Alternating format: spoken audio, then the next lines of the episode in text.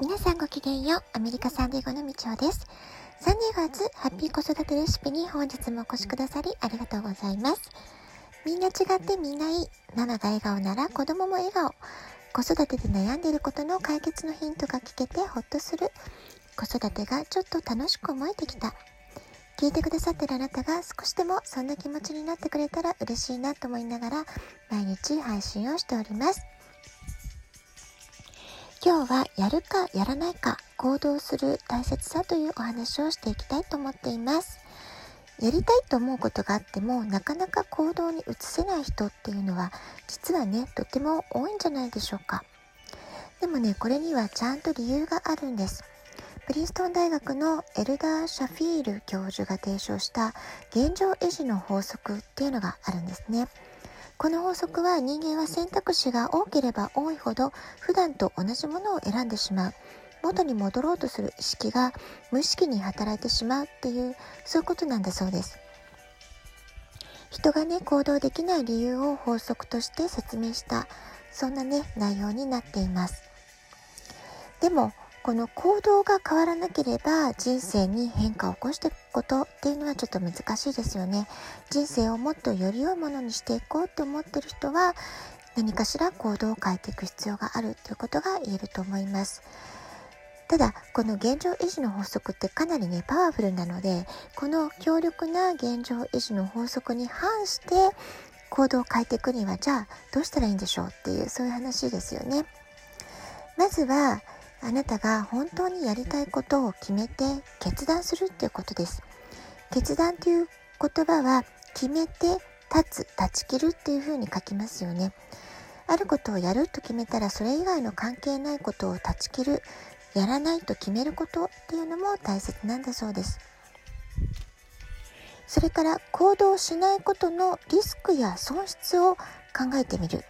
これもね、行動に、えー、つながりやすいんじゃないかなと思います。例えばですね、私たちが今生きている世界っていうのは日々テクノロジーが進化していて、とても変化の激しい時代です。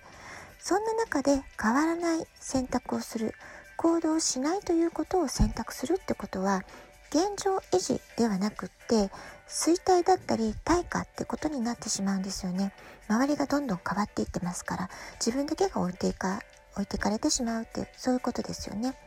つまり確実に何かを失っている損してるってことになってしまうんです。例えばあるセミナーに参加すると決めて参加するという行動をね実際にやった人っていうのは自分が知らなかった情報にたどり着くことができたり質問することができる相手を見つけたり相談に乗ってもらえる専門家に会うことができたりそういうね、えー、自分の問題を解決する、えー、ための、えー、道を発見したような、まあ、そういうね必ず得るものがあったんじゃないかなと思うんですよね。さらにセミナーに参加しただけではなくてアンケートの回答をすぐ送るとか質問をしてみるとかセミナーで学んだ内容を自分の中で消化するために自分の言葉でまとめたり感想を書き出してみたりまあ、そうしたアウトプットをした人っていうのは聞いただけで何もしないって人に比べたら理解が深まるだけではなくってさらにもっと深い情報だったりさらに貴重な情報にたどり着けるチャンスを得ることができたりするわけです。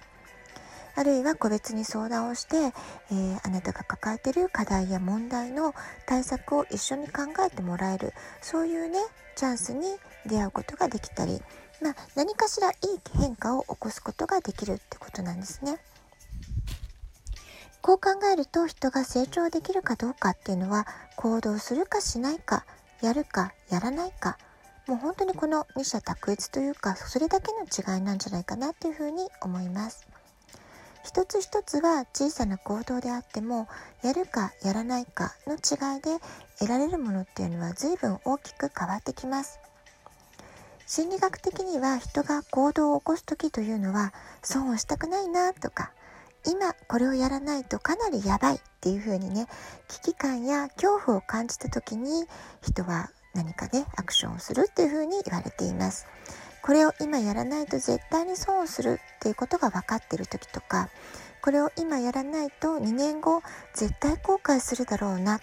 まあ、そういうふうにねえー、自分にやりたいことがある時はそんな風に自分を追い込むというか自分に言い聞かせると行動しなくてはって気持ちになっていくんじゃないでしょうか。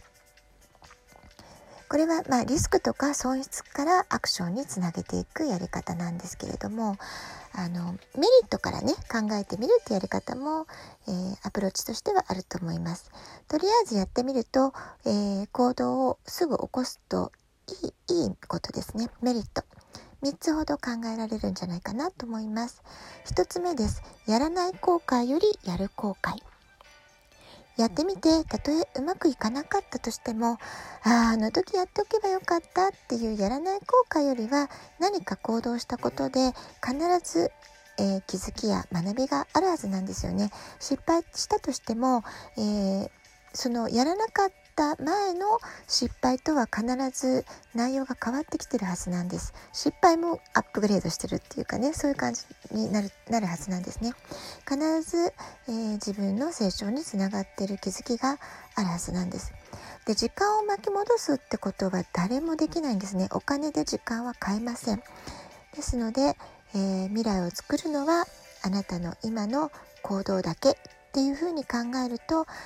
とりあえずまずやってみようっていう風なね、えー、行動につながるんじゃないかなと思います。それから、えーと、メリットの2つ目ですね、えー、人生を、えー、変えることができる。えー、先ほどもお話ししましたけれどもこれだけ変化が激しい現代社会の中で現状維持っていうのは実は衰退している退化しているってことになってしまいます。つまり変わらない選択をしてしまうとどんどん時代に取り残されてしまうので、えー、人生を変えることはできない。むしろえー、いい方向じゃなくてネガティブな方向に進んでいってしまうっていうリスクもね考えられますので、えー、やはりそれを変えていくためには行動あるのみってことが言えるんじゃないかなと思います。えー、3番目ですね、えー、何か一つ行動を起こすとチャレンジが楽しくなるってことが言えると思います。逆にチャレンジをしないでやっぱりやめとこうやっぱりやめとこうっていうふうにね小さな行動もためらっているとますます何もチャレンジできなくなってしまうんですよね。ですのでまずは小さなことでも構わないので、えー、新しい習慣今の日常に新しい習慣を一つ追加して続けてみる。これはねちょっとねおすすめです。割と手軽に始められるしあの失敗も少ないので何か一つこれをやってみようかなって自分で決めてやってみるといいんじゃないかなって思います。でもだってどうせとね言い訳してる間にも時間はどんどん過ぎていきます、えー、言葉を意識的に変えていくと、まあ、このね変化も起こしていきますので、えー、先ほどの「でも」だって「どうせ」っていう 3D よりは口癖を変えるっていうのも一ついいんじゃないかなと思います。例えば「チェンジ」「チャレンジ」「コンティニュイティ」この3つの C に変えていくことでどんどんね気持ちが前向きになっていって行動も変わっていくんじゃないかなと思います。最後に有名なマザー・テラサの言葉をご紹介しておしまいにしたいと思います。思考に気をつけなさい。それはいつか言葉になるから。言葉に気をつけなさい。それはいつか行動になるから。行動に気をつけなさい。それはいつか習慣になるから。習慣に気をつけなさい。それはいつか性格になるから。性格に気をつけなさい。それはいつか運命になるから。素敵な運命を引き寄せていくためにもまずは思考を変えて言葉遣いを変えていくことから始めてみませんか？はい、ラジオトークアプリインストールしておくとスマホからいつでも簡単に聞くことができます。アプリの下の方のボタンが2つ、質問を送る、ギフトを送る、どちらからでもメッセージを送ることができます。ラジオトークを聞いての感想、質問、子育てのご相談、あるいは皆さんの体験談などお便りお待ちしております。では今日はこの辺で今日も素敵なお時間をお過ごしください。ごきげんよう、みちおでした。さようなら。